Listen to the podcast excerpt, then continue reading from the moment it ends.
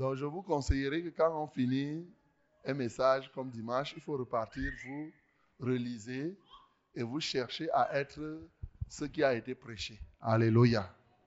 Ne soyez pas là, simplement, vous recevez le cahier, vous écrivez, et après vous partez, vous gardez. Et on fait que chaque dimanche, on vient, on change de message, croyant que le, dernier message, les gens ont suivi. Non. Ce matin, j'ai failli recommencer le message de dimanche. J'ai failli reprêcher la même chose. Parce qu'il me venait à l'esprit que quand on prêche, il y a de l'euphorie, mais les vies ne peuvent être transformées que lorsque effectivement chacun rentre, remédite la parole et commence à vivre comme la parole le dit. C'est là où tu vas voir la parole aura un effet dans ta vie. Sinon, tu risques d'écouter beaucoup de messages, mais tu restes intact sans changer. Et c'est dangereux. Dimanche dernier, donc, nous étions ici et nous avons attesté avec Jésus-Christ que nous sommes le sel de la terre. Et nous avons ressorti par Matthieu 5, le verset 13, les vérités qui étaient contenues dans ce verset. Lorsqu'il dit Vous êtes le sel de la terre, si le sel perdait sa saveur, avec quoi la rendra-t-on? Il ne sera utile qu'à être jeté dehors et à être piétiné ou foulé aux pieds par les hommes. Voilà ce que Jésus a dit. Et nous avons ressorti là cinq éléments importants, déjà pour comprendre la signification du sel, Ensuite, la capacité pour nous, en tant que sel, du sel à perdre sa saveur, mais et enfin comprendre pourquoi et comment on peut arriver à redonner de la saveur au sel lorsque le sel en a perdu. Et nous avons compris dans la signification du sel, on a donné trois éléments qui signifient le sel. Nous avons dit trois, quatre éléments, mais nous avons mis l'accent sur trois. On a dit, à partir de l'Ancien Testament, on a compris que le sel que Élisée avait utilisé, ce n'était pas une institution de ce que lorsque quelqu'un a des problèmes, il prend le sel, il jette partout.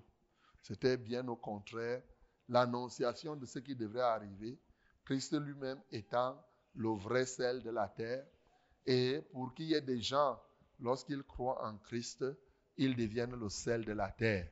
Pour faire quoi? Pour amener cette terre à ne pas pourrir, pour empêcher que la terre ne pourrisse, mais en plus donner du goût à la terre, à ceux-là qui sont autour de nous. Et nous devons donc par conséquent être cette offrande salée. Nous devons être salés de feu et de sorte que partout où nous sommes, effectivement, qu'on puisse apporter la saveur. Et c'est celle qui est l'image de la sainteté nous avons dit qu'en vivant dans la sainteté, nous sommes là pour donner un sens à la vie, influencer le monde dans lequel nous nous trouvons. Nous avons dit aussi que le sel est l'image de la sagesse de Dieu, parce que Christ est la sagesse de Dieu.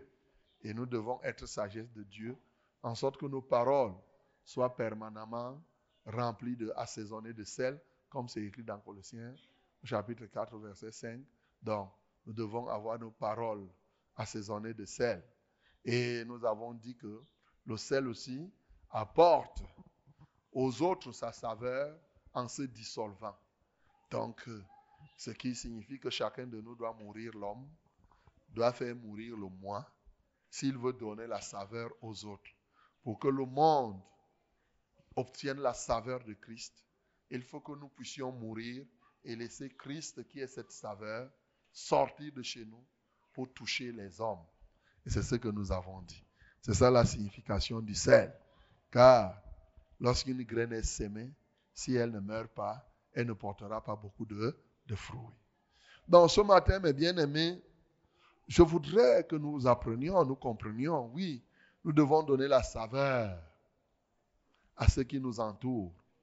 Nous avons dit que nous devons être le sel de notre famille, nous devons être le sel pour tout cela qui nous entoure, chacun en ce qui le concerne. Mais dans la pratique, comment allons-nous faire pour être le sel de cela qui nous entoure Comment ferions-nous pour être le sel, oui, de la terre Alors, il est évident que nous devons pour être le sel de la terre, pour répandre le sel de la terre, en faisant mourir notre, notre, nos désirs. C'est ça qu'on appelle mourir l'homme. Ses désirs, faire mourir ses désirs pour laisser exploser ce que Christ veut. Alors, quand nous faisons comme cela, il y a une chose que nous devons faire obligatoirement, c'est annoncer la bonne nouvelle. Annoncer la bonne nouvelle aux autres. Mais ce qui se passe, c'est que effectivement, nous connaissons qu'il faut annoncer la bonne nouvelle. Et tu apprends que c'est en annonçant la bonne nouvelle qu'aujourd'hui, tu agis comme le sel au milieu des hommes. Après avoir effectivement fait mourir tes propres désirs. Malheureusement, ce qui se passe, c'est que l'ennemi, l'une des armes que l'ennemi utilise aujourd'hui et même hier, pour que les gens ne jouent pas pleinement leur rôle de sel, pour que les gens n'annoncent pas l'évangile, il utilise une arme forte qui s'appelle la honte. La honte. Alléluia. Donc ce matin, je veux te parler de la honte. Mais j'ai envie de te dire une chose. Renversons le sens de la honte. Renversons le sens de la honte. Répétons. Renversons le sens de la honte. Oui, mon bien-aimé, cette parole est là. Parce que si la honte, le sens de la honte n'est pas renversé, il va sans dire que il te sera difficile de jouer ton rôle en tant que seul. Lisons donc la Bible dans Romains chapitre 1, du verset 16 au verset 23. Romains chapitre 1, du verset 16 au verset 23. Car je n'ai point honte de l'évangile. Car je n'ai point honte de l'évangile. C'est une puissance de Dieu. C'est une puissance de Dieu. Pour le salut de quiconque croit. Pour le salut de quiconque croit. Du juif premièrement. Du juif premièrement. Puis du grec. Et du grec. Parce qu'en lui est révélé la justice de Dieu. Oui, en l'évangile est révélée la justice de Dieu. Par la foi. Mm-hmm. Et pour la foi, mm-hmm. selon qu'il est écrit, le juste vivra par la foi. Mm-hmm. La colère de Dieu se révèle du ciel oui. contre toute impiété et toute injustice des hommes qui retiennent injustement la vérité captive. Car ce qu'on peut connaître de Dieu est manifeste pour eux, mm. Dieu le leur ayant fait connaître. En effet, les perfections invisibles de Dieu, sa puissance éternelle et sa divinité se voient à l'œil depuis la création du monde, quand on les considère dans ses ouvrages. Ils sont donc inexcusables, puisque ayant connu Dieu, ils ne l'ont point glorifié comme Dieu, et ne lui ont point rendu grâce, mais ils se sont égarés dans leurs pensées, et leur cœur sans intelligence a été plongé dans les ténèbres. Se vantant d'être sages, ils sont devenus fous et ils ont changé la gloire du Dieu incorruptible en image représentant l'homme corruptible, des oiseaux, des quadrupèdes et des reptiles. Amen. Amen. C'est dans l'évangile qu'on trouve la vie, l'appel au pardon, le bonheur. Ouvrons notre cœur à sa grâce infinie, donnant tant de bien aux pécheurs. Auprès du Seigneur, auprès Seigneur avec lui, sur la route, marchons de tout cœur en chantant. En chantant, il sort guéri, puis enlève le doute. Il vit, il est là maintenant auprès du Seigneur, auprès Seigneur avec lui sur la route, marchant de tout cœur, en chantant, en chantant, ils sont guéris, le doute. Il vit, il est là maintenant. C'est dans l'évangile, c'est dans l'évangile qu'on trouve la vie, l'appel au pardon, le bonheur. Ouvrons notre cœur à sa grâce infinie, donnant tant de bien aux prêcheurs, auprès du Seigneur. Ouais. La de marchons, tout cœur en chantant, en chantant, sauf guérir, enlève le doute. Et il est là maintenant, auprès du Seigneur, près du Seigneur, vers lui.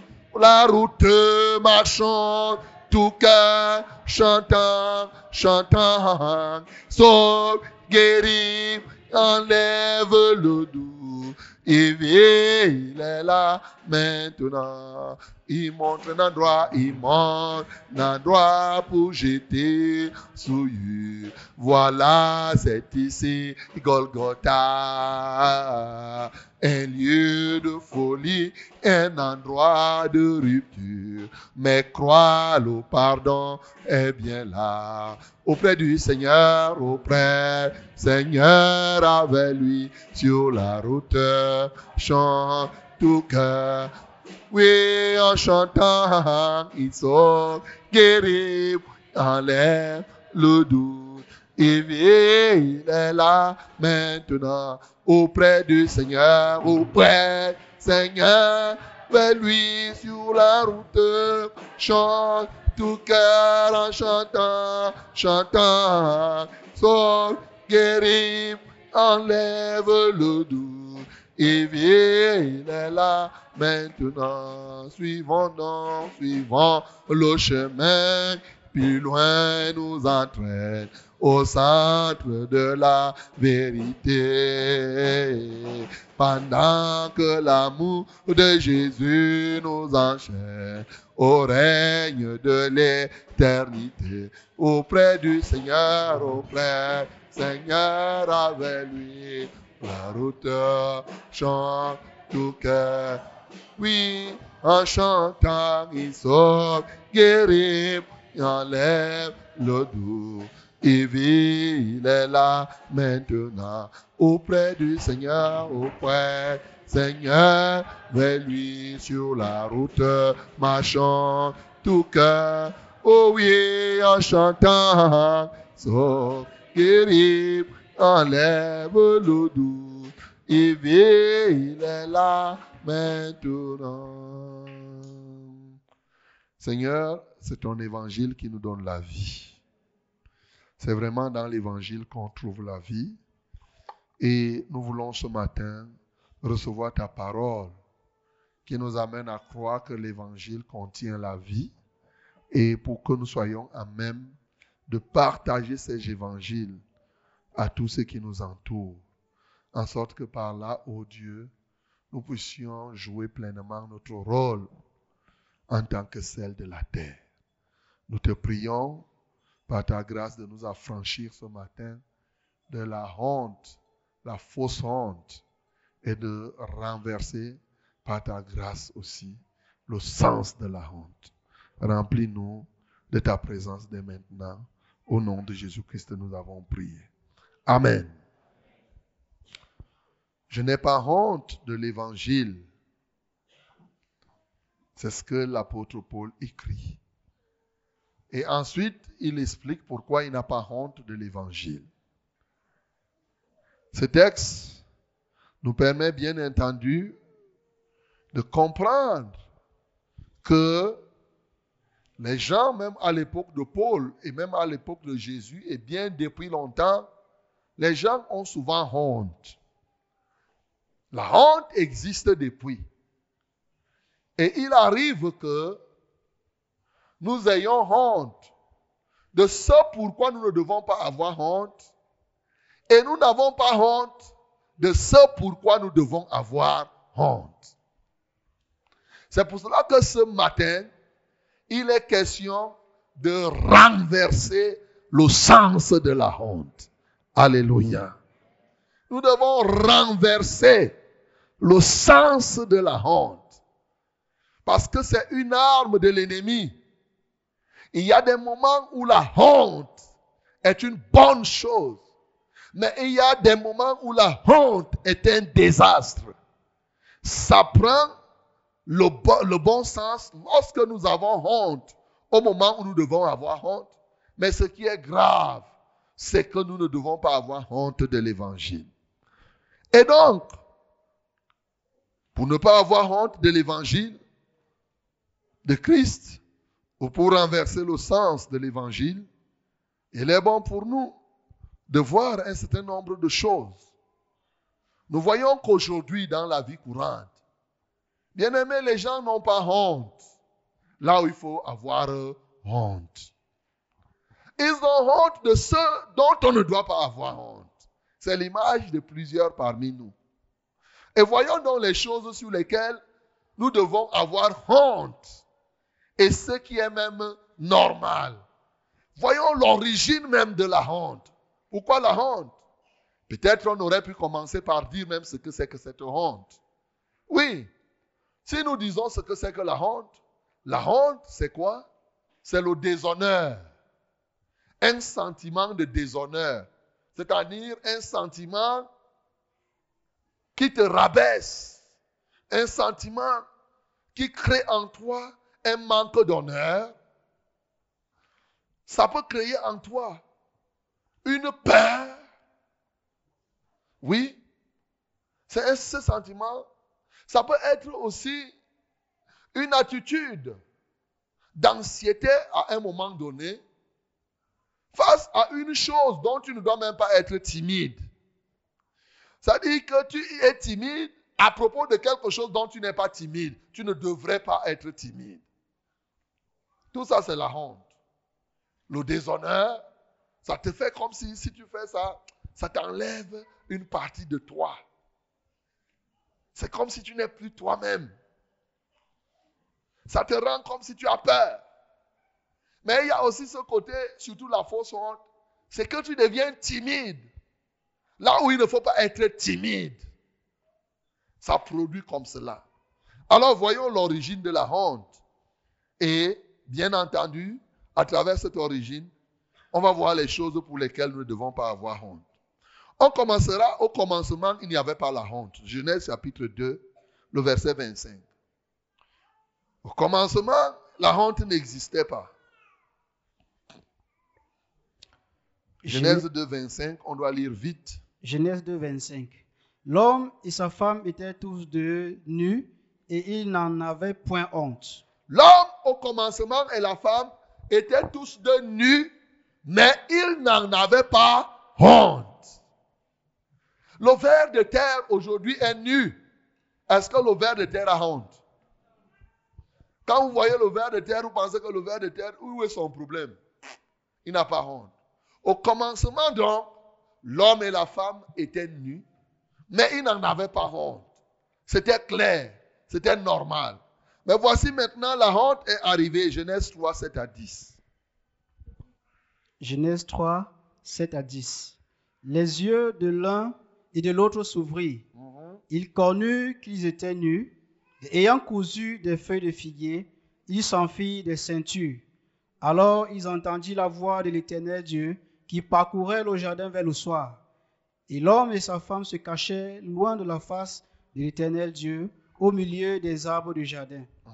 Mais l'Éternel Dieu appela l'homme et lui dit, Où es-tu? Il répondit, J'ai entendu ta voix dans le jardin et j'ai eu peur parce que je suis nu et je me suis caché. Amen. Amen. Lorsque l'homme et la femme ont péché, à cause de ce péché, la honte est entrée. Et depuis que l'homme a péché, il va sans dire qu'il devrait avoir honte. Il a eu honte avec sa femme. Ils sont partis se, se cacher. Et dès cet instant, la honte est entrée. Et à partir d'ici, nous pouvons comprendre qu'est-ce qui peut faire que quelqu'un ait honte. Qu'est-ce qui peut amener la personne à avoir la honte D'où vient la honte? La honte vient naturellement du, péché. C'est le péché qui a porté la honte à l'homme. Et tu peux donc comprendre que souvent, la honte que tu peux avoir vis-à-vis de l'évangile peut être tributaire d'un péché qui est caché en toi. Tu as honte d'annoncer l'évangile parce qu'il y a quelque chose en toi qui ne tient pas. Ça peut venir de là. Nous voyons ici que la femme et l'homme, ils sont partis se cacher. Le péché est venu de quoi? Le péché est venu de ce qu'ils avaient mangé, le fruit qui était défendu. Ils ont mangé le fruit qui était défendu. Pourquoi? Parce qu'ils ont écouté Satan. Et quand ils ont écouté Satan, qu'est-ce qui s'est produit en eux? Ils ont douté de ce que Dieu avait dit. Donc l'une des causes de la honte, c'est le doute de ce que Dieu dit. Quand on doute de ce que Dieu dit, ou encore quand on entend ce que Satan dit, ce que les gens disent par Satan à gauche et à droite, à un moment, on devient timide. À un moment, on a honte. La honte vient du fait que tu peux commettre n'importe quel péché. Le péché va produire en toi la honte. Voyez pourquoi plusieurs parmi nous avons de la peine à annoncer l'évangile. Ça peut être qu'il y a un péché qui est caché. Le péché produit la honte, mon bien-aimé, Ézéchiel 36, le verset 32. Ézéchiel 36, le verset 32. Romains 6, 20 à 21. Ézéchiel 36, 32. Oui. Ce n'est pas à cause de vous que j'agis de la sorte, dit, dit le Seigneur. L'Éternel, sachez-le, et l'Éternel, sachez-le, et honte et rougissez de votre conduite, maison d'Israël. Elle ayez honte et rougissez, et rougissez à cause de votre conduite. Normalement, l'homme doit avoir honte du péché. Quand il fait le péché, la honte doit être en lui. Continuons. Romains 6, 20 à 21.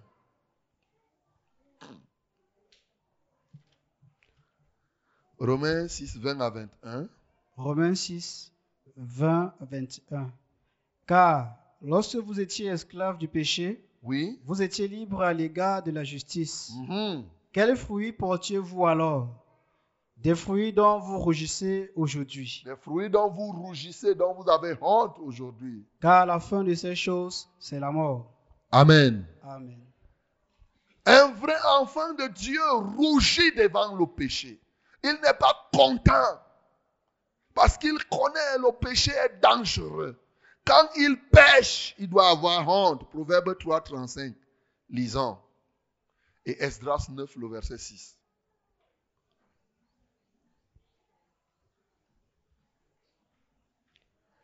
Proverbe 3, 35.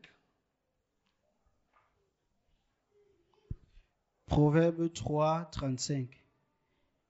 Les sages hériteront la gloire, Oui.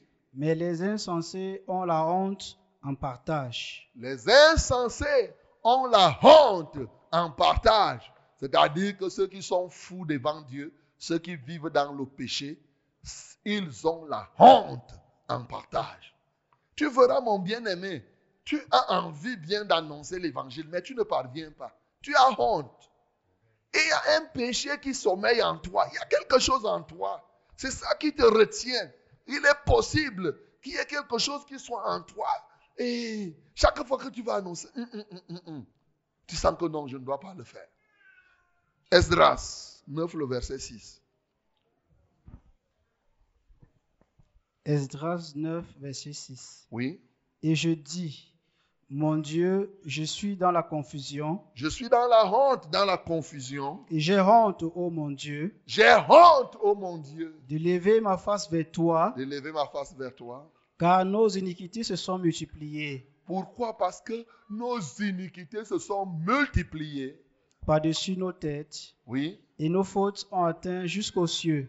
Et nos fautes ont atteint jusqu'aux cieux. Amen. Alléluia. Alléluia. Alléluia. On voit que les hommes qui pêchent ont honte. Dans la réalité, chez nous aujourd'hui, est-ce que c'est ça?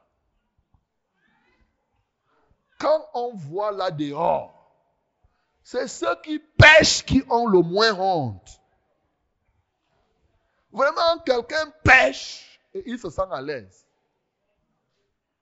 Comme la fille disait là tout à l'heure.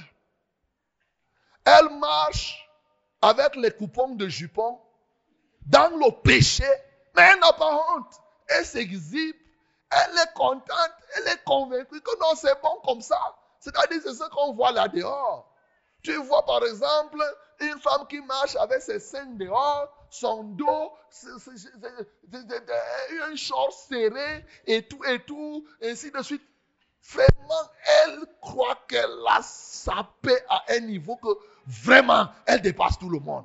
Voilà la réalité. Tu la vois là, elle est là. mais j'ai dit, mais ce n'est pas possible. Or, c'est quoi? La honte des insensés. Elle est insensée, c'est une folle. C'est la folie qui fait ça. Quand quelqu'un n'a pas honte, quand elle pêche, quand la personne pêche, qu'est-ce qui fait ça? C'est la folie. Ce n'est que quand tu peux avoir la folie en toi, que tu peux croire que quand tu portes, tu marches nu. C'est comme les fous, non? Est-ce que le fou a honte de sa nudité? Le fou a honte de sa nudité? Non. Le fou marche nu devant tout le monde. Il est convaincu que c'est vous qui avez les habits. Il dit, mais les gens là s'habillent même comme ça, comment? Moi, je vois la chaleur, il faut qu'on marche nu. Il part dans la poubelle, il prend les choses de la poubelle, il mange. Et, vraiment, il n'y a que les fous et les folles. Quand vous les voyez là, elles n'ont pas honte. Elles n'auront pas honte de dire n'importe quoi, n'importe où. Les gens n'ont pas honte parce qu'ils ont atteint un niveau de folie au point où ils volent, ils se vantent de voler. Il est corrompu, il est content de construire les maisons avec l'argent de la corruption. Les gens ont tellement, sont tellement insensés qu'aujourd'hui, on croit que c'est lui qui fait le mal, c'est lui qui est sage. On croit que c'est lui qui fait le mal, c'est lui qui est sage. C'est-à-dire que quoi? Quand quelqu'un vole l'argent de l'État, par exemple, et qu'il part nourrir les gens au village, on dit, voilà quelqu'un, il est sage. Il est sage. Il est sage. Si toi tu restes là, dès qu'on te nomme, pourquoi les gens dansent quand on nomme quelqu'un à un poste? C'est parce qu'il va voler là-bas. Pour la plupart des gens dans ce pays, dès qu'on lui donne le on lui, on lui a donné là où il y a la nourriture. Merde. Ça. Il y a la nourriture. Et les gens trouvent ça parce que les gens ont atteint un niveau de démence, un niveau de folie, au point où les choses horribles de la poubelle, les gens considèrent ça comme c'était des choses de valeur. Les gens n'ont plus honte. Ils n'ont pas honte de se prostituer. Ils n'ont pas honte de commettre l'homosexualité. Il y a des gens qui se lèvent même qui deviennent avocats des homosexuels. Et, c'est ça. vraiment, il défend l'homosexualité. Ce n'est pas son problème. Il n'a pas honte de dire que non, eh, j'aime le garçon là, un garçon qui aime un garçon. Mais, mais c'est terrible. Nous devons renverser le sens de la honte. Alléluia. Nous devons renverser le sens de la honte. Tellement les païens n'ont pas honte de leur mauvaise vie que ceux qui disent être dans le Seigneur envient les païens dans cette mauvaise vie et commence à avoir honte plutôt de la vie de sainteté. Aujourd'hui, celui qui vit dans la sainteté, celui qui est là, il est comme s'il était malheureux, il est comme s'il regrettait, comme si on l'avait mis dans une prison quelque part et qu'il est tombé dans un piège où on l'a attrapé. Il est vraiment aigri. Il a honte. Le péché produit la honte dans la vie d'un homme normal. Mais quand quelqu'un devient un fou, le péché ne lui dit plus rien. Le péché ne lui dit plus rien.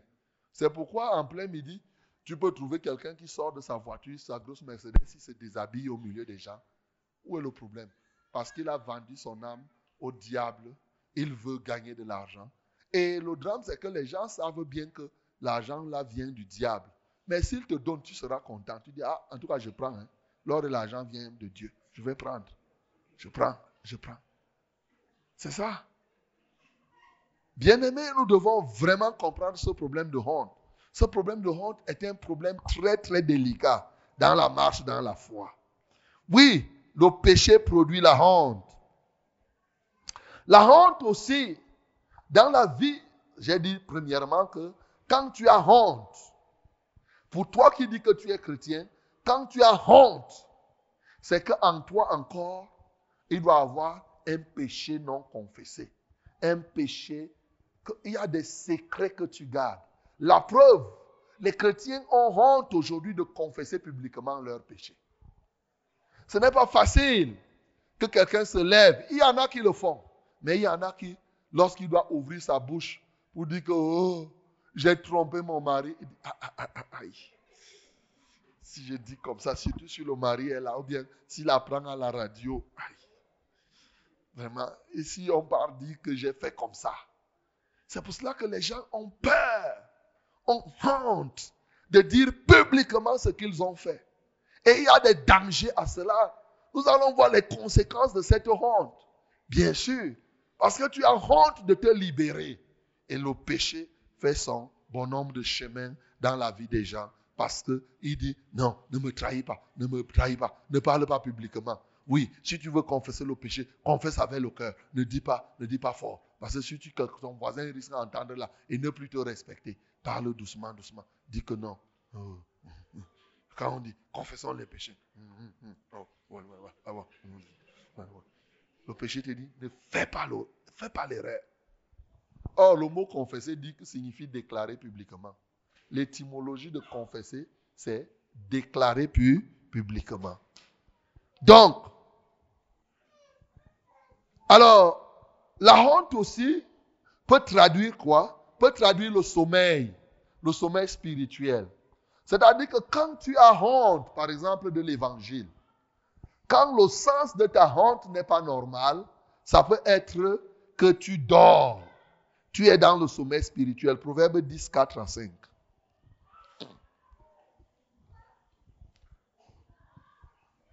Proverbe 10, 4 à 5. Proverbe 10, 4 à 5. Oui. Celui qui agit d'une manière lâche s'appauvrit. Celui qui agit d'une manière lâche s'appauvrit. Ça, c'est une conséquence. La lâcheté a des conséquences. Et souvent, la honte. La conséquence de la honte, c'est que tu t'appauvris spirituellement déjà, oui. Mais la main des diligents enrichit. Oui. Celui qui amasse pendant l'été est un fils prudent. Uh-huh. Celui qui dort pendant la moisson est un fils qui fait honte. Est un fils qui fait honte parce que quoi? Il dort. Le sommeil spirituel fait que tu es honte, par exemple. Quand tu es dans le sommeil spirituel, tu auras honte de confesser ton péché. Tu auras honte d'annoncer la parole de Dieu parce qu'en toi, il y a encore le sommeil. Tu seras timide. Tu ne peux pas dire la chose comme tu veux dire. Tu te préoccupes trop de toi. Trop, trop, trop, trop, trop de toi.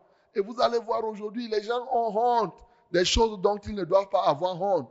Il y a des moments où vous êtes là, où quelqu'un a honte de chanter, quelqu'un a honte de danser devant les gens, de danser eh, à l'église. Mais je t'assure que s'il y a les, les gens n'ont pas honte de danser, si c'est les danses traditionnelles, là, le jour du mariage, il se met, il danse, il danse, il se dit que là, il est en train de tuer seulement.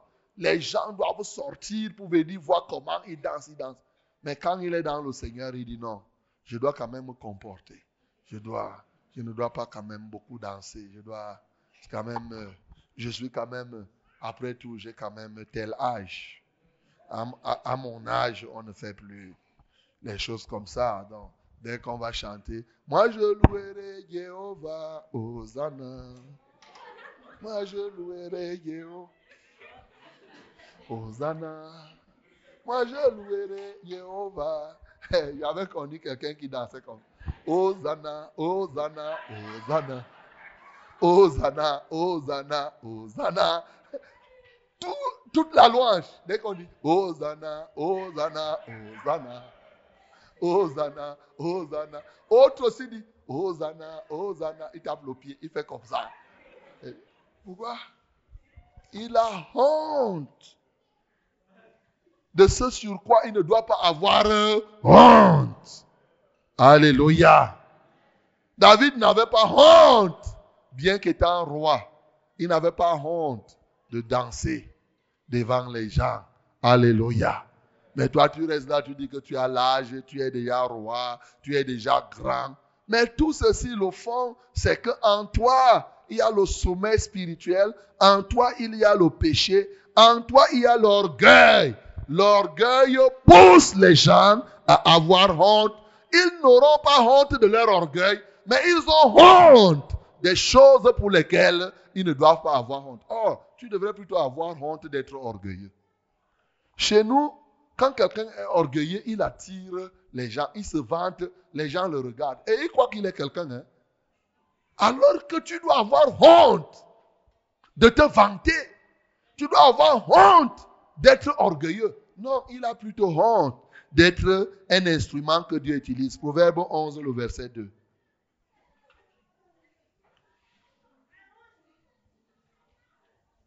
Proverbe 11, le verset 2. Proverbe 11, verset 2.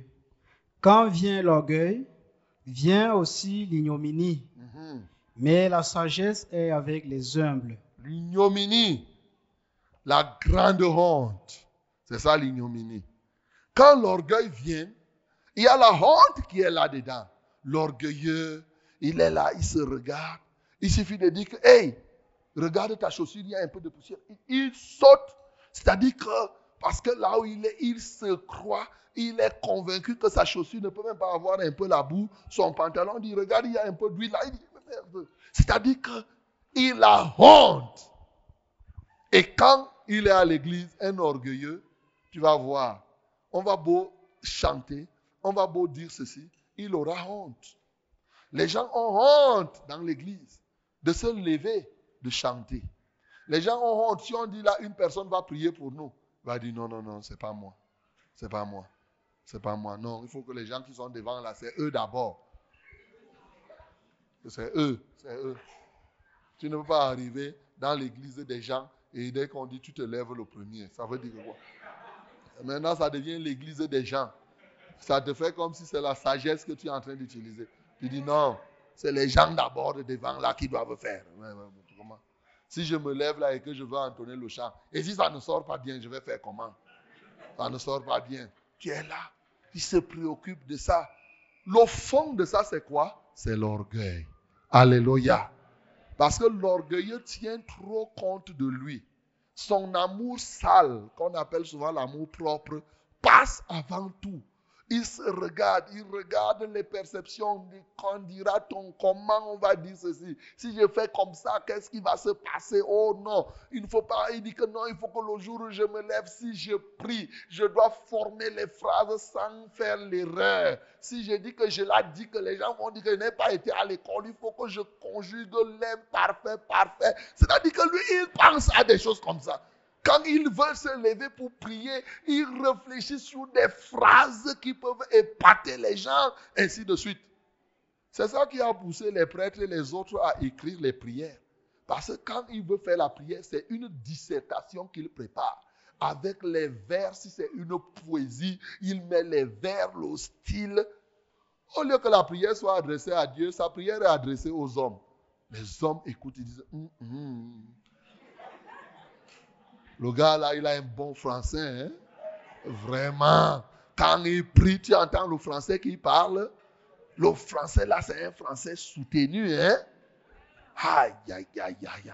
Et plusieurs sont comme ça ici pour, pour regarder les fautes, pour savoir que non, l'autre dit que je le dis que. Hein, pourquoi on dit que je le dis que?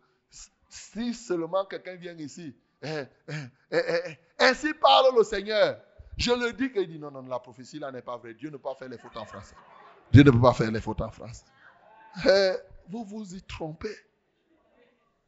Donc les gens ont cultivé une telle honte des choses pour lesquelles ils ne doivent pas avoir honte.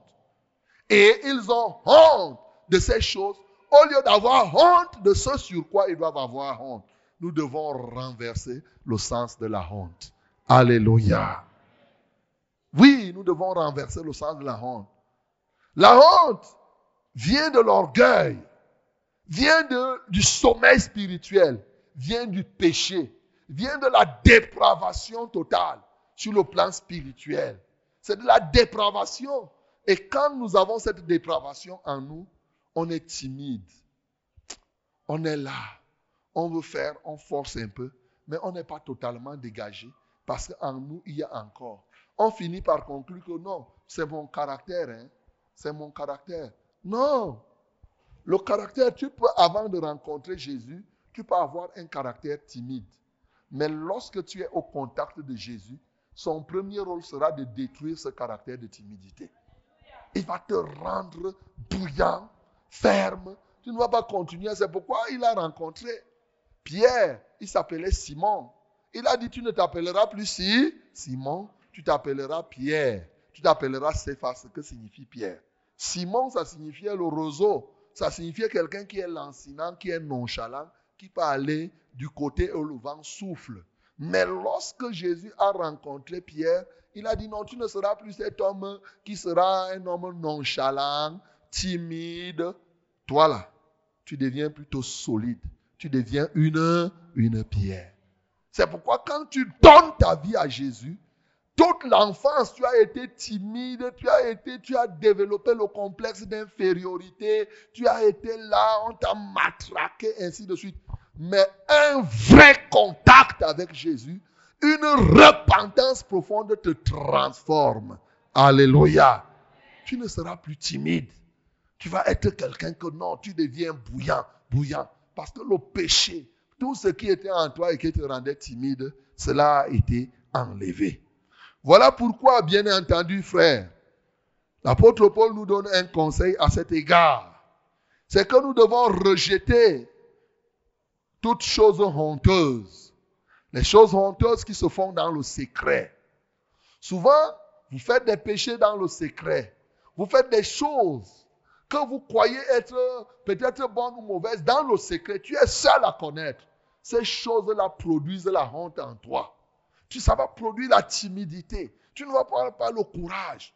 Parce que ta vie privée, ce que tu appelles ta vie privée là, elle n'est pas correcte aux yeux de Dieu.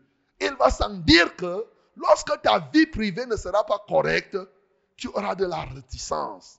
En toi, tu vas vouloir faire, mais il y aura toujours un petit ralenti là, un petit truc.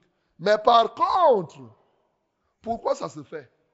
Si tu sais par exemple qu'ici, on ne veut pas les âmes qui pêchent, tu sais que les gens qui viennent ici doivent vivre dans la sainteté. Quand dans le secret, toi, tu as péché, il va s'en dire que ça va te timorer, ça va te scléroser, ça va te rendre quelqu'un qui devient timide. Timide. Parce que tu sens qu'il y a encore quelque chose en toi que tu n'as pas encore libéré. Bien-aimé, tu dois te libérer. Nous devons nous libérer. C'est pourquoi dans 2 Corinthiens 4, verset Dieu, l'apôtre Paul dit, nous rejetons les choses honteuses qui se font dans le secret.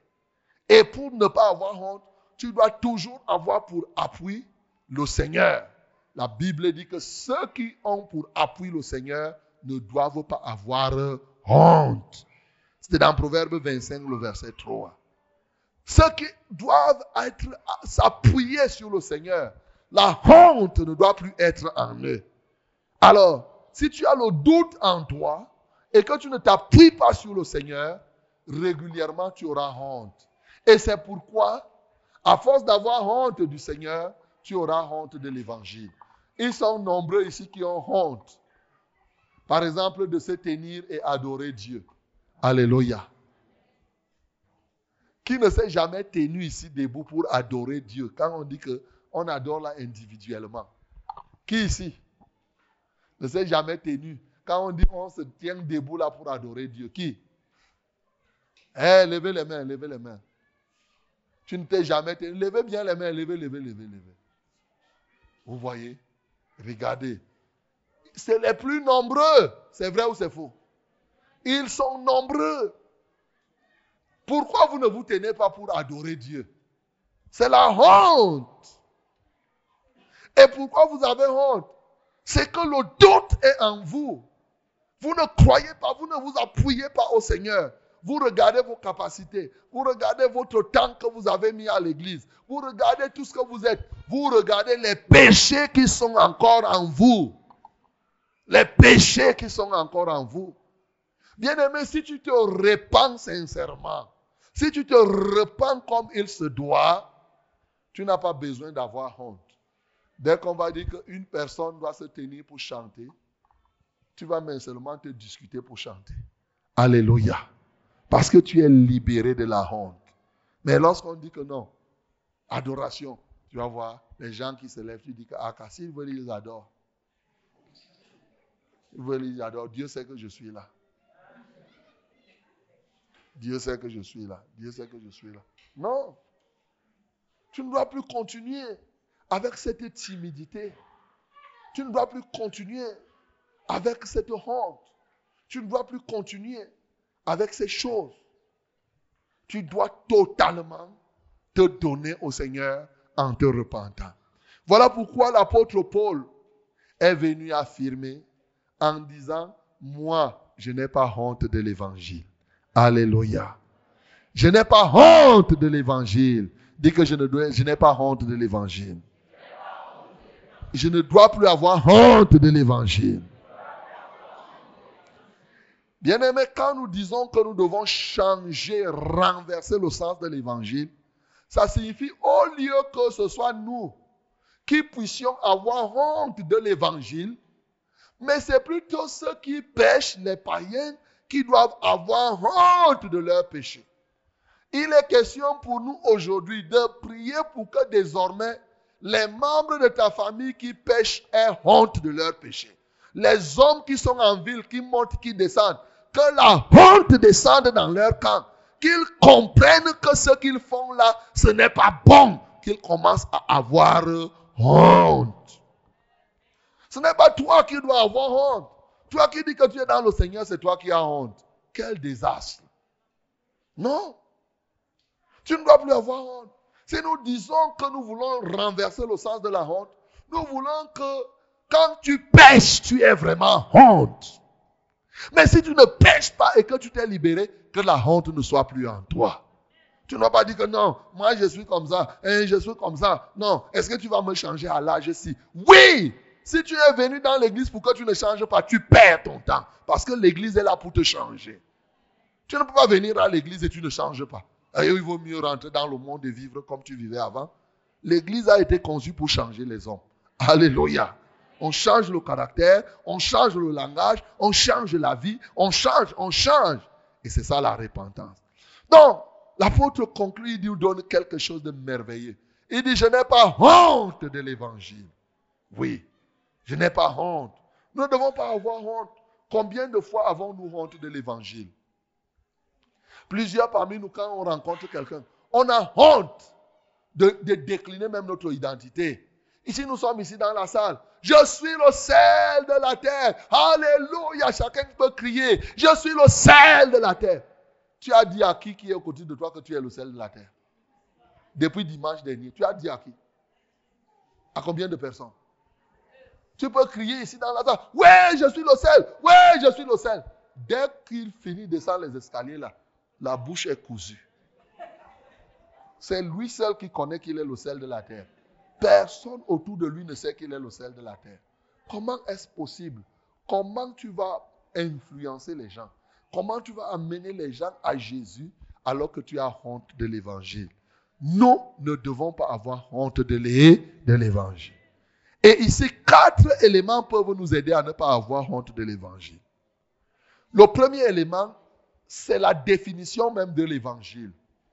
C'est quoi l'évangile? Mais nous devons avoir honte de ce qui n'est pas bon. Comment se fait-il que ce qui est bien, tu as honte de ce qui est bien? Et si tu ne vois pas que c'est l'ennemi qui te pousse à cela, ce qui est bien, tu as honte de ce qui est bien. C'est quand même terrible. Qui parmi nous a honte d'avoir l'argent? Qui parmi nous a honte d'avoir l'argent? Au contraire, si tu as 100 000 francs dans ta poche là, tu, risques de te casser le pied en marchant. Parce que tu as 100 000 ou bien un million. Tu dis merde. si quelqu'un veut te saluer. Non, tu te considères comme quelqu'un d'une grande valeur. Mais lorsqu'on a l'évangile, les gens ne considèrent pas l'évangile. Bien-aimé, la première raison pour laquelle nous ne devons pas avoir honte de l'évangile, c'est ce que l'évangile est. L'évangile a plus de valeur que l'argent. L'évangile dépasse les habits. L'évangile, c'est quoi? Que l'apôtre Paul révèle ici, c'est trois choses à la fois. Un, la puissance de Dieu. Dis que la puissance de Dieu. La puissance de Dieu. Bien-aimé, comment tu peux avoir honte de la puissance de Dieu? Tu as honte que ton voisin sache que tu as la puissance de Dieu en toi. Mais tu doutes, c'est parce que tu doutes d'avoir cette puissance que tu ne parviens pas à annoncer cette puissance aux gens. Tu n'es pas convaincu toi-même, le doute en toi fait que tu ne puisses pas annoncer l'évangile. L'évangile est une puissance. Et tu ne peux pas avoir honte d'avoir la puissance. Ça n'a pas de sens. Comment je peux être puissant? Je peux avoir le pouvoir et j'ai honte. Quelles sont ces histoires? Vous pouvez imaginer que le chef de l'État ait honte d'être président. Vous vous imaginez?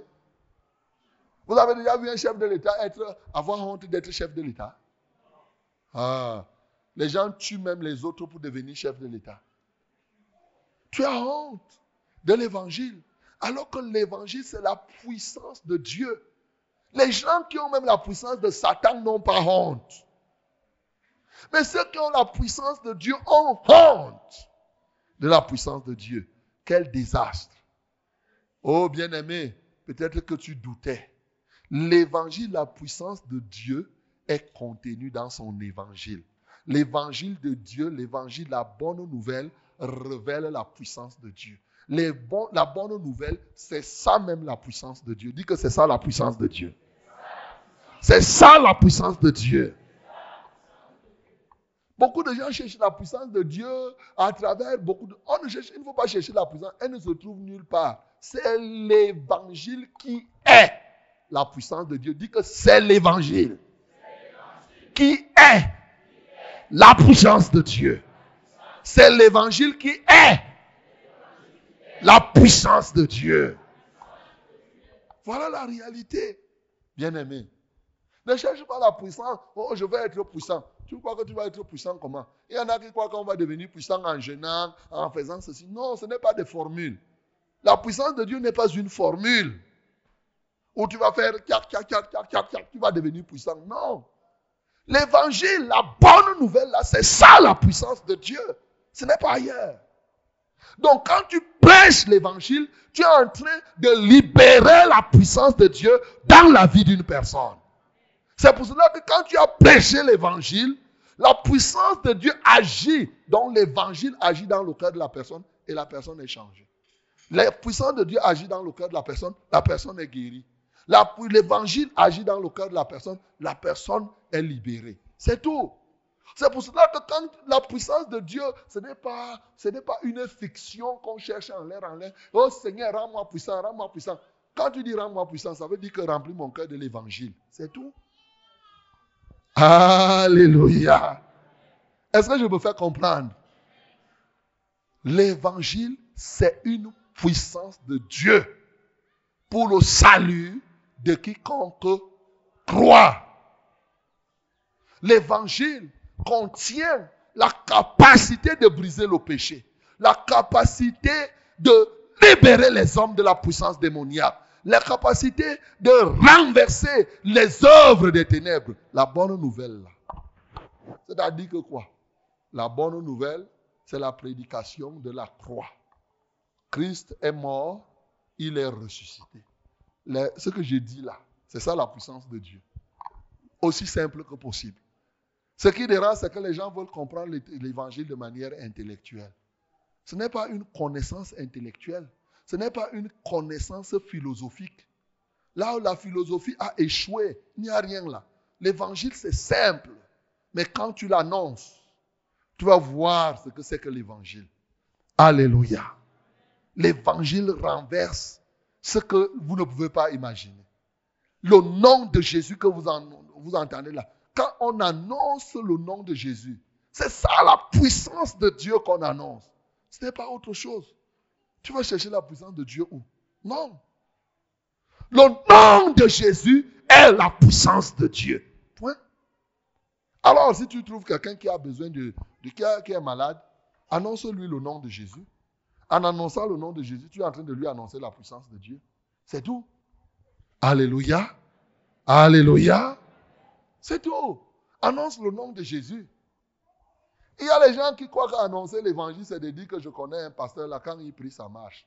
Ce n'est pas ça, annoncer l'évangile. Il y en a qui pensent que quand tu dis à quelqu'un que je connais un pasteur là, quand il prie, ça marche. Tu fais exactement comme un païen qui dit que je connais un marabout là, qui, qui, qui fait fonctionner. Quand ça fait vite, il guérit les gens. Il suffit de dire que je connais un pasteur là, de ne pas penser à moi, de penser au souverain pasteur, Jésus-Christ de Nazareth. Alléluia. Dès que tu dis je connais un pasteur là, quand il prie, ça marche. Il dit le pasteur là, c'est qui? Dit Jésus-Christ, Jésus-Christ. Dès que tu annonces comme ça, tu as annoncé l'évangile. Tu vas voir, ça va marcher. Si quelqu'un était malade, il va être guéri. C'est tout. Tu lui as annoncé la puissance de Dieu. Donc ce n'est pas le fait de dire que oh, je connais un pasteur là, il est après rosé, c'est lui qui fait marcher les choses. Ce n'est pas lui. Ce n'est pas lui. C'est lui qui fait marcher, s'appelle Jésus-Christ. C'est lui qu'on annonce. C'est lui qu'on annonce. Et vous allez voir, toi-même tu seras surpris de tes propres performances. Quand tu vas croire à cela et tu vas annoncer. L'évangile, c'est annoncer Jésus-Christ dans sa vie tel qu'il est, ce qu'il a accompli et ce qu'il fait encore aujourd'hui. C'est tout. Et à partir de là, la puissance de Dieu est libérée, est libérée. Gloire à Jésus. Donc nous ne devons pas avoir honte, bien entendu, de dire qui est Jésus de dire aux hommes ce que Jésus-Christ a fait, ce que Jésus-Christ est. N'ayez pas honte, mes bien-aimés. L'évangile, c'est la puissance de Dieu pour le salut de quiconque croit. L'évangile révèle la justice de Dieu par la foi et pour la foi. Il dit, en l'évangile, il y a la révélation de la justice de Dieu, non pas par les œuvres, mais par la foi. C'est ça la bonne nouvelle. C'est l'évangile, c'est la justice de Dieu. C'est-à-dire que si on devrait être juste à cause de ce que nous faisons, plusieurs personnes n'auraient pas, ne seraient jamais justes.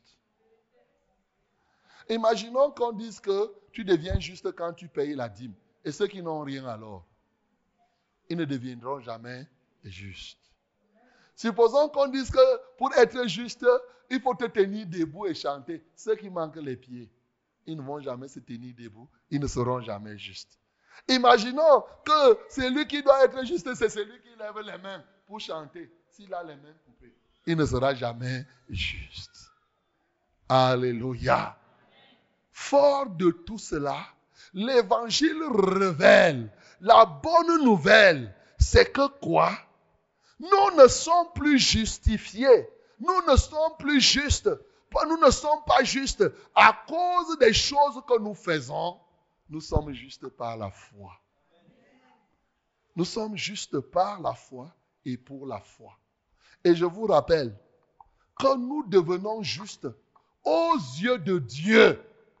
Les hommes peuvent nous voir injustes, mais Dieu, dans le processus, dans la vie de justification, déclare que tu es juste et tu es juste. Un point, un trait. L'erreur que les gens font, c'est que quand Dieu dit que je te déclare juste, il dit moi si. Moi si. Avec ce que j'ai fait là hier, le diable te dit qu'il ne croit pas à ça. Tu crois que tu peux être juste que toi là que j'ai vu là, hier, hier, tu voulais te lever pour prier. Tu ne pries pas et tu dis que tu es juste. Non, ce n'est pas toi. Ce n'est pas toi. Comment, regarde comment tu as dormi toute la nuit. Quelle justice. Non, non, non, non, non. Au moins, si tu priais trois fois par jour, tu payes la dîme de temps. Si tu fais tout ça là, c'est là où tu deviendras juste. Maintenant, là, tu n'es pas juste. Répands-toi. Répands-toi. Mets-toi en genoux. Tu n'es pas juste. Tu n'es pas juste devant Dieu. Mets-toi en genoux.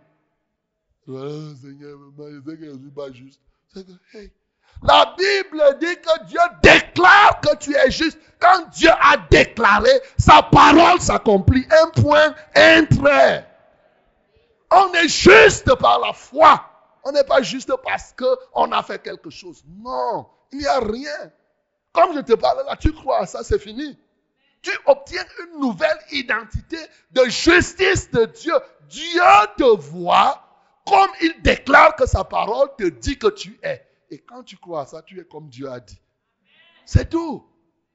Mais l'ennemi va passer le temps. J'aime souvent illustrer cela par, par exemple, les examens. Quand les élèves composent, il y a des élèves qui travaillent bien, il y en a qui travaillent mal. Alléluia. Alors, un jour, on vient, on dit proclamation des résultats des probatoires. Quelqu'un sait qu'il a mal travaillé sur une matière. Probatoire 2 peut-être, je ne sais pas, avant, nous on avait science, coefficient 5. Je ne sais pas si maintenant c'est combien.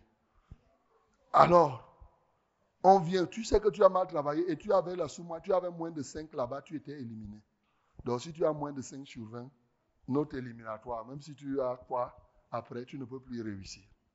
Alors, tu sais que tu as mal travaillé. Dès que tu rentres, tu regardes, si tu as tes brouillons, hein, souvent même, tu as confondu les brouillons, tu as mélangé les brouillons même, tu, les vrais feuilles, tu ne sais pas, tu étais embrouillé. Intercalaire numéro 1, c'est le brouillon. Papier de ceci, c'est la vraie feuille. Tu as mis les choses, tu dis, merde! Tu sais que c'est terminé pour toi. Alors, on vient lire les résultats du probatoire sont admissibles au probatoire 2017. On commence à lire. On dit Ida Flavine.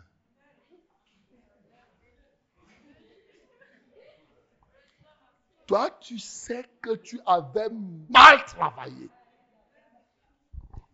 Ida Flavine avait fait la confusion de tout.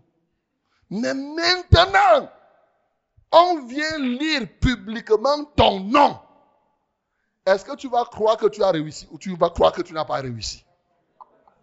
Hein? Tu as réussi ou tu as échoué? Ok. On lit ton nom au même, au même titre que le nom de tous ceux-là qui étaient forts dans ta classe. On est en train de lire, on arrive à ton nom. On dit Ida Fabine. Hmm. Tu vas sauter. Tu ne vas plus te souvenir où tu as mal travaillé, où tu as travaillé comment. Ton problème, c'est quoi? Le jury a déclaré que tu as réussi, tu as réussi. Tant pis, si on a fait le rattrapage à 2 de moyenne, hmm, à 6 de moyenne, hmm, à 7 de moyenne, réussi, c'est réussi. En fin d'année, tu vas, tu vas acheter les livres de première ou bien de terminale. Alléluia.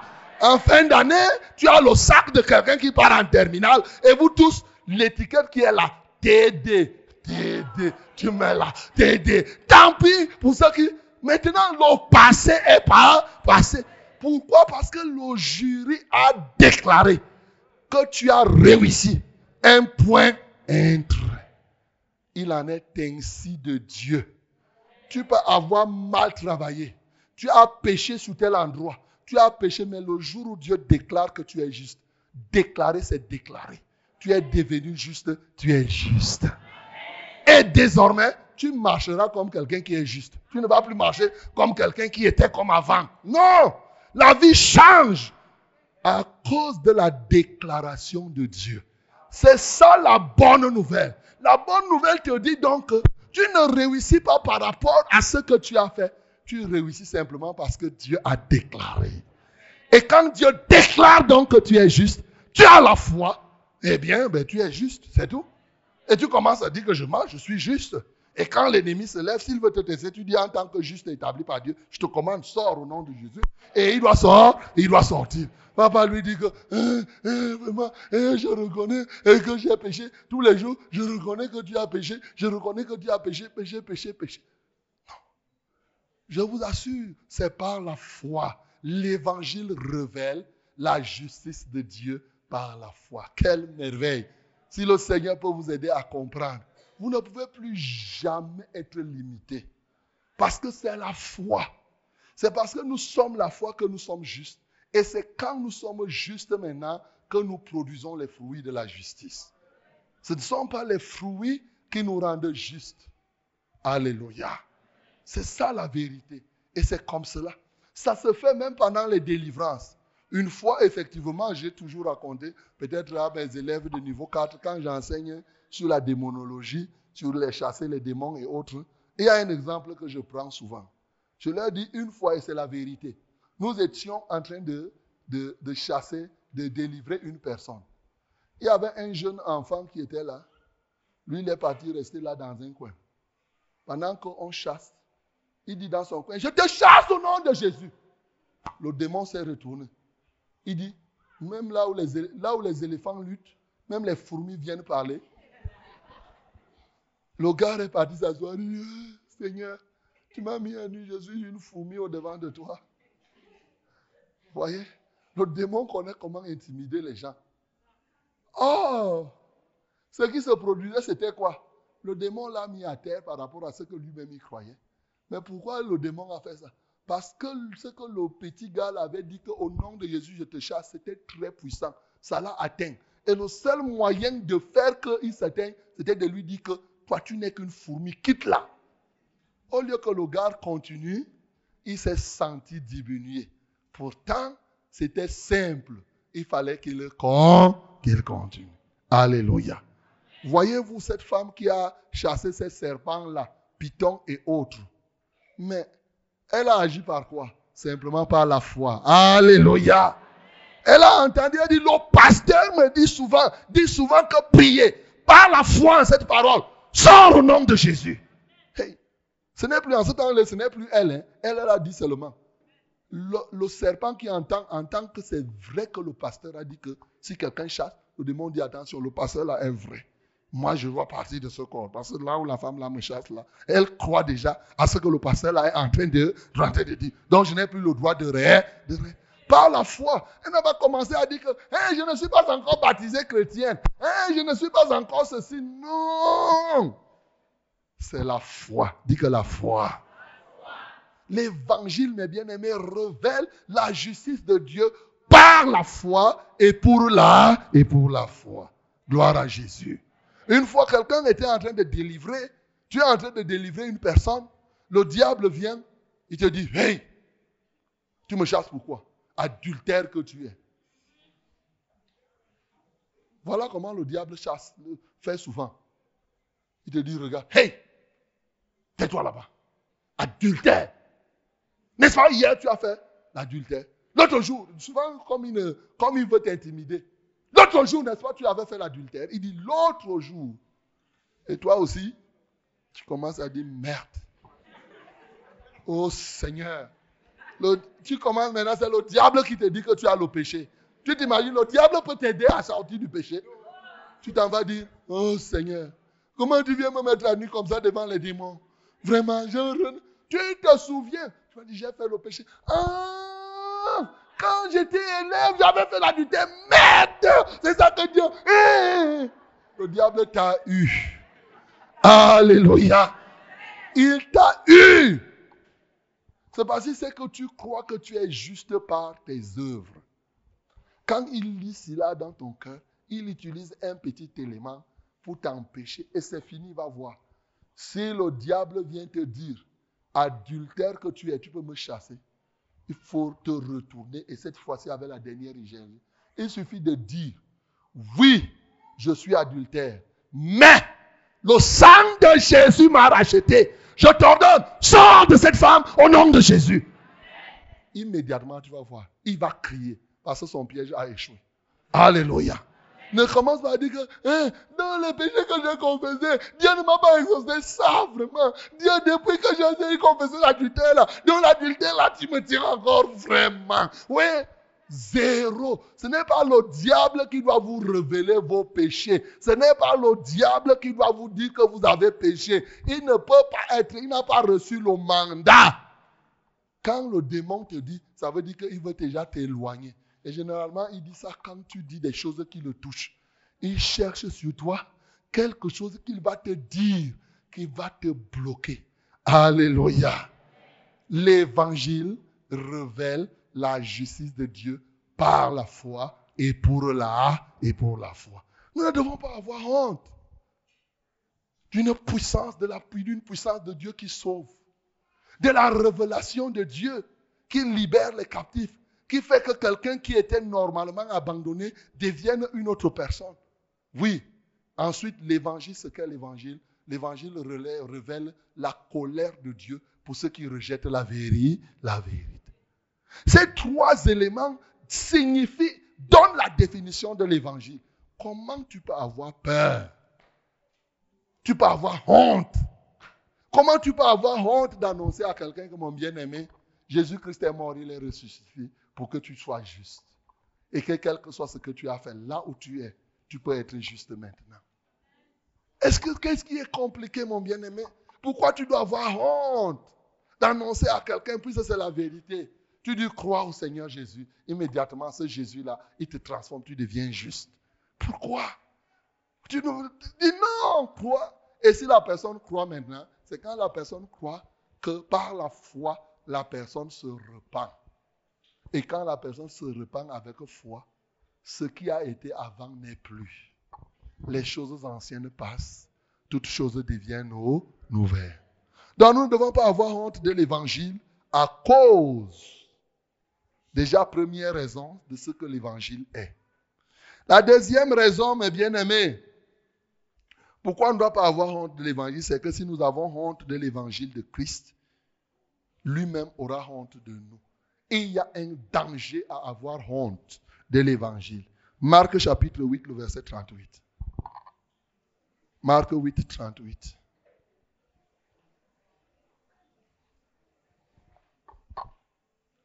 Marc 8, 38.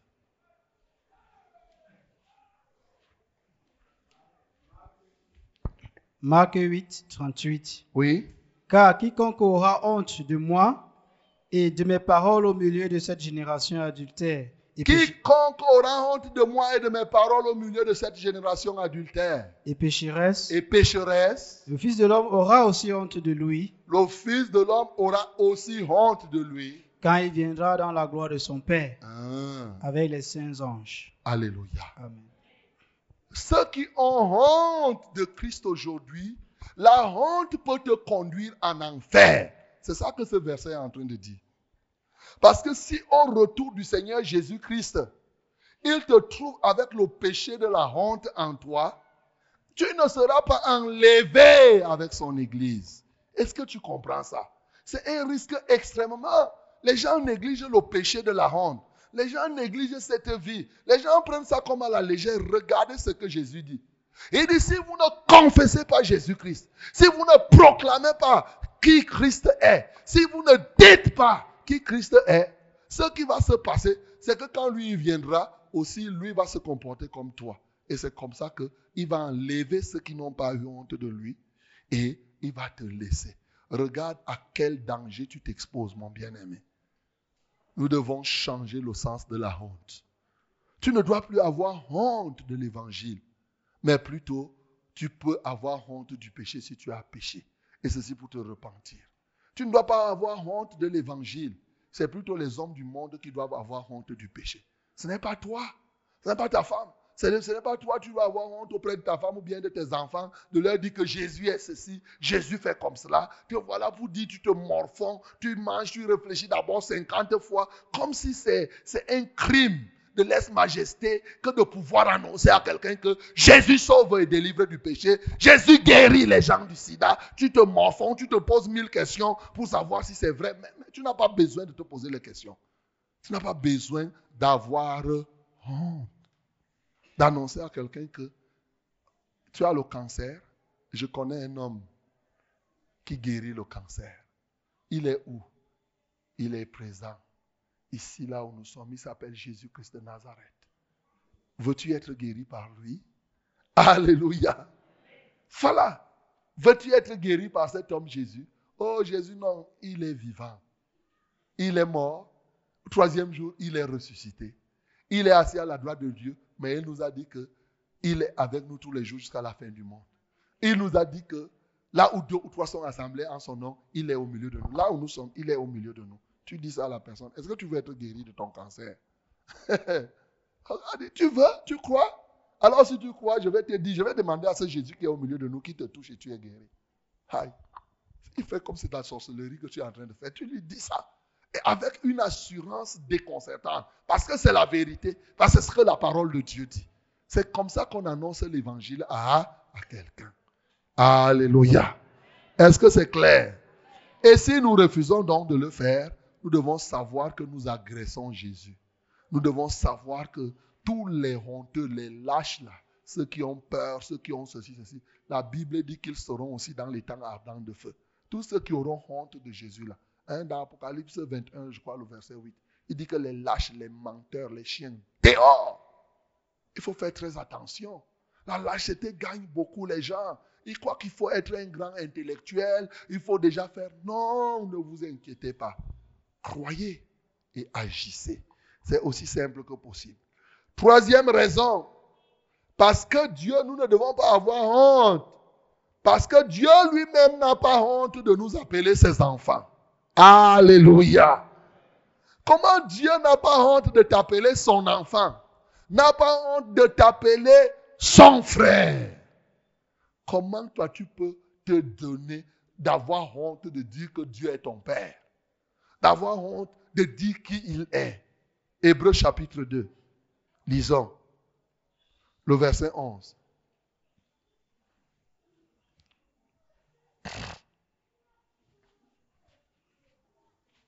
Hébreu 2, le verset 11. Hébreu 2, verset 11. Oui. Car celui qui sanctifie et ceux qui sont sanctifiés sont tous issus d'un seul. Celui qui sanctifie Jésus-Christ de Nazareth et ceux qui sont sanctifiés, nous qui croyons en lui, nous sommes issus d'un seul, Dieu notre Père. Alléluia. C'est tout, c'est par la foi cette parole. C'est pourquoi il n'a pas honte de les appeler frères. Oh, Jésus n'a pas honte de t'appeler frère. Dis que Jésus n'a pas honte de m'appeler frère. Jésus n'a pas honte de m'appeler frère. Jésus n'a pas honte de m'appeler frère. Oh, mes bien-aimés, toi tu as honte à cause du péché qui est en toi, à cause du sommeil spirituel, à cause de la dépravation spirituelle. Tu as honte de dire même que Jésus t'appelle frère. Toi-même, quand tu dis comme ça, ta bouche pèse. Ta bouche pèse de dire que, vrai, vrai, est-ce que je suis le frère de Jésus? Est-ce que tu es le frère de Jésus ou le frère de Jésus? Est-ce que tu es le frère? Est-ce que tu es le frère ou la sœur de Jésus? Pour ceux qui croient en lui, Jésus n'a pas honte de les appeler frères. Bien-aimé, si ce matin ton cœur est, est lourd, de dire que Jésus est ton frère. Il y a un péché en toi. Répands-toi tout simplement et sois libre. Désormais, Jésus est ton frère. Jésus est ton frère. Jésus est vraiment, tu peux l'appeler, oh mon frère Jésus. J'ai telle situation. Mon frère Jésus. Combien parmi nous, quand tu pries, tu dis que mon frère Jésus vient à mon secours? Non. Les gens ne croient même pas qu'ils sont les frères de Jésus. Est-ce que tu crois que Jésus t'appelle son frère? La Bible te dit que tu es le frère de Jésus. Toi là. Tu es le frère. Tu t'imagines? Ton frère. Si on nomme ton frère ministre, tu vas danser, tu vas dire c'est mon frère. C'est mon frère, même s'il ne te donne rien. C'est mon frère qui est là-bas. Jésus te dit que tu es sa sœur, tu es son frère. Mais ça devrait être quelqu'un qui rentre, qui dit que, eh, moi qui n'avais pas de frère, Jésus, tu es devenu mon frère. Moi qui ai seulement des frères qui n'attendent tout de moi, que tout de moi. Toi, tu es le frère qui me donne. Oh, toi qui es le frère, qui est celui-là que vraiment je restais comme cela, je me demandais qui va me donner même un grand frère qui peut me, secourir. Jésus, tu es mon frère. Jésus, tu es mon frère. Bien-aimé, Jésus est ton frère. En tout cas, pour toi, il dit mon frère, ma soeur, c'est qui? C'est ceux qui font la volonté de mon Père. Si toi, tu ne fais pas la volonté de Dieu, tu n'es pas le frère de Jésus. Je ne suis pas ici pour te flatter. Tu n'as fait la volonté de Satan, tu es le frère de Satan. Il y a les frères de Satan. Dans le proverbe, la Bible dit, celui qui relâche dans son travail est frère de celui qui détruit. Frère de Satan. Celui qui détruit, c'est le frère de Satan. C'est quelqu'un qui relâche dans son activité. C'est quelqu'un qui rétrograde. Il devient frère de Satan. Mon bien-aimé. Mais pour ceux qui s'attachent au Seigneur, ils sont les frères de Jésus. Donc, il n'a pas honte de t'appeler frère. Et par conséquent, en dernier lieu, pour s'arrêter, le dernier élément pour lequel nous ne devons pas avoir honte de l'évangile, c'est que, effectivement, nous sommes justifiés par la foi. Donc nous sommes justes et un juste n'a plus honte de Jésus. Alléluia. C'est lui qui est juste, écoute-moi bien, n'a plus la honte disparaît. Si tu es juste, si le Seigneur t'a justifié, et par la foi, la honte doit disparaître. Lisons.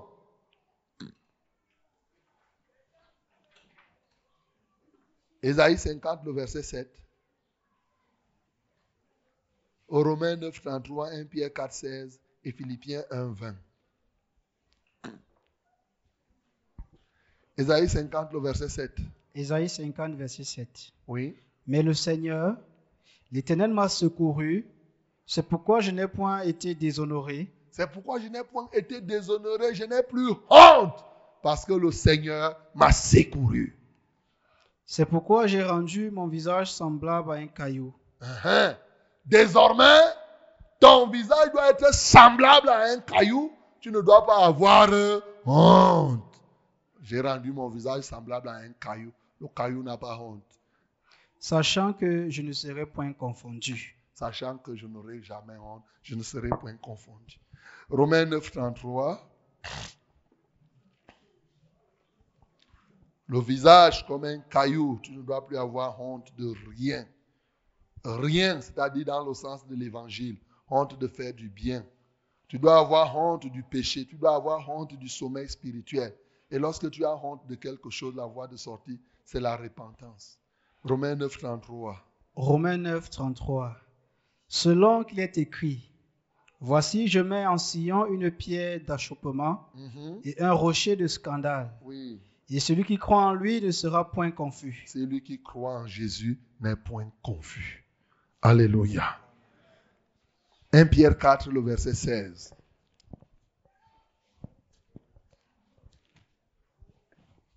« 1 Pierre 4, verset 16. Oui. Mais si quelqu'un souffre comme chrétien, Mais si quelqu'un souffre comme chrétien, qu'il n'en ait point honte. Alléluia. Amen. Est-ce que tu comprends ça? Amen. Si tu souffres parce que tu es enfant de Dieu, si tu souffres, souffres parce que tu es juste, si tu souffres, oh, souvent les gens ont honte. Hein, vraiment, comme quelques-uns envoient les sujets. Hein, pasteur, vraiment, prie pour que Dieu me donne ceci, car j'ai déjà honte. Tout le monde se moque de moi. La Bible te dit donc que si tu as honte parce que tu as choisi d'être dans le Seigneur, si tu as honte parce qu'on te dit que regarde, tu vas vieillir sans aller à mariage, regarde, regarde comment tu es. Les rides poussent déjà sur ton corps. Si tu, tu es là, tu es déjà comme une vieille maman. Regarde, tu es juxa, tu es ceci. On te, on te dit n'importe quoi, toutes les insultes. Regarde, tu es devenu noir alors qu'avant tu étais brune. Tu avais un bon teint. Regarde comment ton teint est devenu. Oui, tu es comme le lézard. Regarde, regarde. Parce que tu es en train d'entrer dans vos choses-là. Vous dites que vous servez Dieu. La Bible dit donc que si tu souffres à cause de ce que tu es chrétien, pas à cause de ce que tu as volé, pas à cause de ce que tu as fait, tu as insulté, tu as fait le Congo, ça, mais ta vie spirituelle, ton engagement dans la foi te fait souffrir. La Bible dit n'aie pas honte. Alléluia. N'aie pas honte, mon bien-aimé.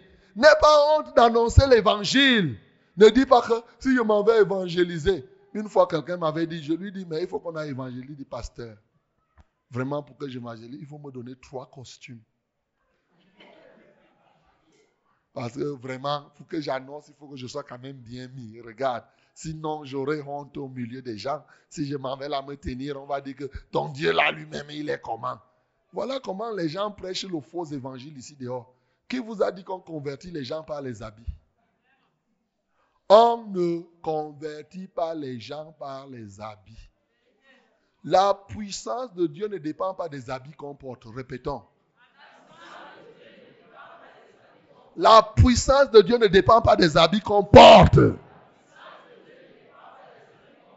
Oui.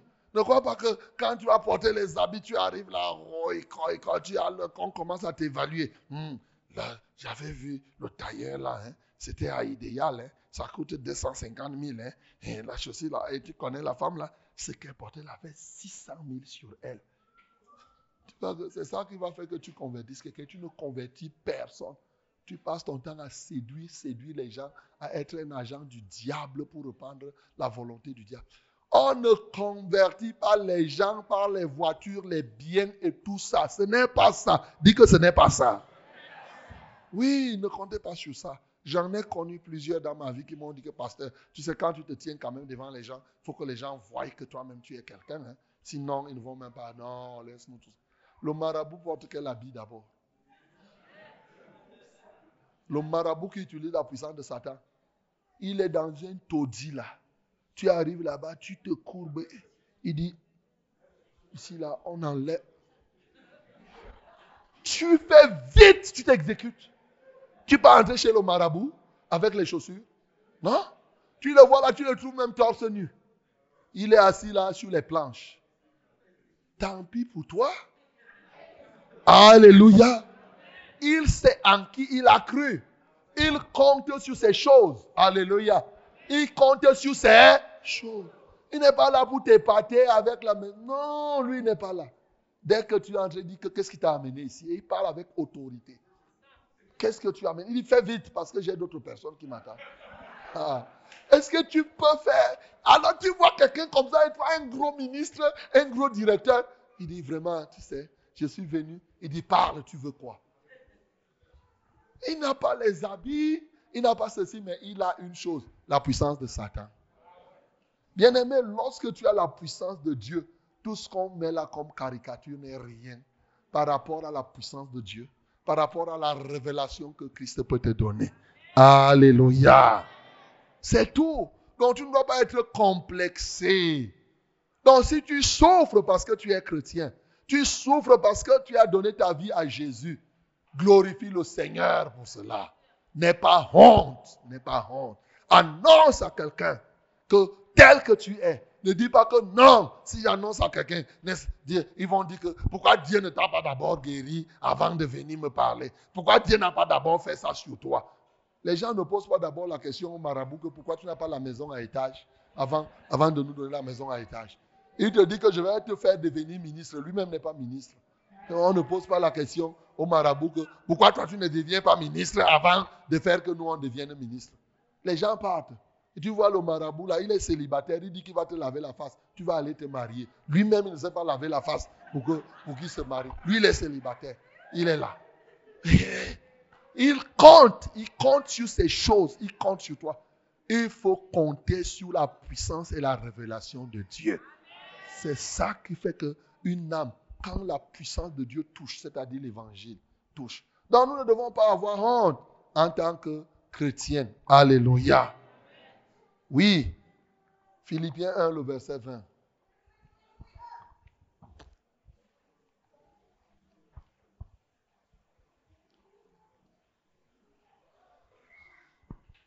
Philippiens 1, verset 20. Oui. Selon ma ferme attente et mon espérance, que je n'aurai honte de rien. Je n'aurai plus jamais honte de rien. Alléluia.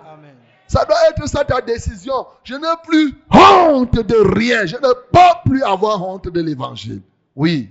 Mais que maintenant, comme toujours, Mhm. Christ sera glorifié dans mon corps. Alléluia.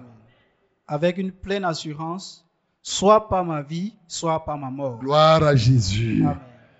Christ sera glorifié dans mon corps, soit par ma vie, soit par ma mort. Quel que soit ce que je suis, par ma pauvreté, Christ sera glorifié. Par ma richesse, Christ sera glorifié. Par ma courte taille, Christ sera glorifié. Par ma longue taille, ma grosseur, ma petitesse, même si je suis mince comme le fer, Christ sera toujours glo- glorifié. Je ne vais pas rester là et dire oh, pourquoi je suis comme ça, pourquoi je cherche. Non, mon bien-aimé. Tu n'as plus honte de rien. N'aie pas honte de ton niveau intellectuel. N'aie pas honte de ta taille, ni de ton teint, ni de ta grosseur, ni de tes paroles. Peut-être que tu ne sais même pas parler. Christ sera glorifié comme ça. Peut-être que tu ne sais même pas lire. Christ sera glorifié comme, comme cela. Comme on a dit l'autre jour, c'est dans les faiblesses que sa puissance agit. Conclusion, bien-aimé, un seul verset, 2 Timothée 2, le verset 7 à 8. Puisque nous n'avons plus honte de l'évangile, alors ce qui nous reste à faire,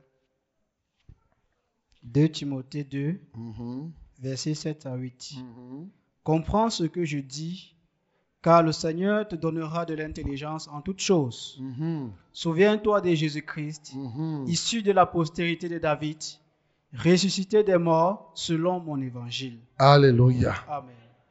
Le Seigneur te donnera l'intelligence comment? En toutes choses. Tu ne dois pas te sous-estimer. Et à tout moment, tu dois te souvenir de Jésus-Christ. Tu dois te souvenir de Jésus-Christ qui est mort, qui est ressuscité. Et c'est en te souvenant de lui qu'effectivement tu auras la vérité qui va exploser au travers de toi. Il n'y aura rien il n'y aura rien qui pourrait te déranger. Et par rapport à cela, de Timothée 1, le verset 7 à 8, nous donne clairement quelque chose aussi. Car ce n'est pas un esprit de timidité que Dieu nous a donné, mais un esprit de force, d'amour et de sagesse. Alléluia. Dieu ne nous a pas donné un esprit de timidité, mais il nous a donné quoi? Un esprit de force, d'amour et de sagesse. 8. N'aie donc point honte du témoignage à rendre à notre Seigneur, ni de moi son prisonnier, mais souffre avec moi pour l'évangile par la puissance de Dieu. Alléluia. N'aie donc point honte. Dieu ne t'a pas donné un esprit, oui, de timidité. L'esprit de timidité, l'esprit de la honte ne vient pas de Dieu. Non. Il t'a donné un esprit d'amour, un esprit de force. N'aie pas honte de l'évangile. N'aie pas honte du serviteur de Dieu lorsque tu sais qu'il est. Par exemple, s'il arrivait maintenant que je suis ici, on vient m'arrêter, on me met en prison, là, comme à un moment, on, a, on, on, fermait les églises. Il y a des gens qui devaient commencer à avoir honte. Ils disaient, pourquoi Dieu n'est-il pas grand Il n'a pas empêché qu'on ferme l'église? Si Dieu a laissé, ça veut dire que peut-être ce n'est pas Dieu qui est là-bas. Voilà comment le diable va t'entraîner. Non, voici Paul qui avait. Paul était rempli de l'Esprit de Dieu, mais on l'avait arrêté, on l'a mis en prison. Alléluia. Alléluia. Oui, c'est pour cela qu'on souffre avec le Seigneur. Si quand je finis de prêcher là, et je prêche et que ça touche les gens, quand je prêche contre l'homosexualité, la rose-croix et toutes ces choses-là, on vient m'arrêter. N'aie point honte. Continue à prêcher le même message. Si on veut, on nous arrête tous. À un moment, ils n'auront même plus de place où nous mettre. Si on nous arrête, tous les gens de la vérité, on nous amène à Kondengui. On change Kondengui. Kondengui devient l'église. Parce imaginons que nous tous là, on part en Kondengui. On va tout changer là-bas. Les gens seront obligés de dire que non, les gens qu'on a amenés ici, vraiment, il faut qu'on les libère. Sinon, il n'y aura même plus de prisonniers ici. Donc, n'aie pas honte, mon bien-aimé. Tu ne dois pas avoir honte des souffrances, même de ta sœur, même de ta ceci. L'ennemi te fait croire. Oh, quand une de tes sœurs souffre, tu commences à dire, c'est à cause de son péché. C'est à cause, il faut, il faut faire attention. Ce n'est pas toujours à cause du péché. N'aie pas honte de ta souffrance. N'aie pas honte de tes difficultés. Annonce l'évangile, la puissance de Dieu pour le salut de quiconque croit. La révélation du salut, de la justice de Dieu par la foi et pour la foi. La révélation de la colère de Dieu pour ceux-là qui retiennent la vérité cap, captive. Nous devons annoncer l'évangile aux gens sans avoir honte. Comment tu peux avoir honte de faire le bien à quelqu'un? Tu doutes que tu sais le bien comment. Mais dis-le lui. S'il veut, il refuse. S'il veut, il prend. Tu ne dois pas avoir honte de dire que non, Jésus-Christ sauve. Jésus-Christ guérit. C'est ça. C'est plus facile pour quelqu'un de dire que non, je peux t'amener chez le pasteur, il va prier pour toi. Là, c'est facile. Parce que les gens voient le pasteur. Dis, je peux t'amener chez Jésus. Jésus va te guérir. Alléluia. Dis-le, dis-le lui par la foi, mon bien-aimé. Tu vas voir toi-même. Jésus fait ce qu'on a prêché qu'il fait. Peut-être que vous ne savez pas. L'un des grands secrets de la prédication, c'est que nous savons, nous qui prêchons, et nous voyons Jésus-Christ accomplir les miracles. C'est que je sais que si je prêche le Jésus qui guérit, Jésus la va guérir. Il n'y a pas de demi-mesure. Je ne peux pas venir vous annoncer ici que Jésus guérit et après je finis ne guérir personne. Ce n'est pas possible. Ce n'est pas possible. Donc, il fait ce qu'on annonce qu'il fait. Si j'annonce là que Jésus-Christ libère les aveugles, s'il y a un aveugle là, y a les aveugles, il y a un au moins qui va voir. C'est tout. Donc, c'est une vérité. Donc, annonce l'évangile tel que Jésus est, et tu vas voir, tel que tu auras annoncé que Jésus est, la personne va vivre cette réalité. Que le nom du Seigneur soit glorifié. Ah, Jésus, je m'abandonne. Ce qu'il